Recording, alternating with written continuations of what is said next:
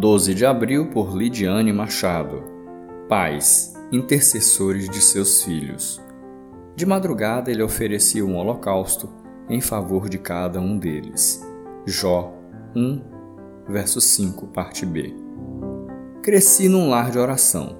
Lembro-me de ser acordada por meus pais um sem número de vezes para orarmos de madrugada, mas o que mais marcou minha vida foi acordar muitas vezes na alta madrugada e encontrar minha mãe com as mãos estendidas sobre minha cabeça e de minhas irmãs, intercedendo por nós. Esse hábito foi, sem sombra de dúvidas, um dos mais preciosos que eu levei para o meu lar quando me casei. Olhando para o versículo 3, quase consigo enxergar Jó no século 21, um homem multitarefado, muito provavelmente um empresário de sucesso, com muita gente a seu serviço, mas que, mesmo diante de tanta ocupação, encontrava tempo para interceder por seus filhos.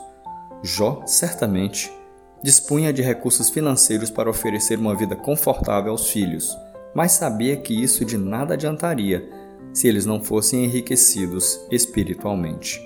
Temos vivido num contexto em que muitas são as nossas preocupações em relação aos nossos filhos, mas muitas vezes temos deixado uma enorme lacuna espiritual em suas vidas por não nos dispormos a viver uma vida de intercessão.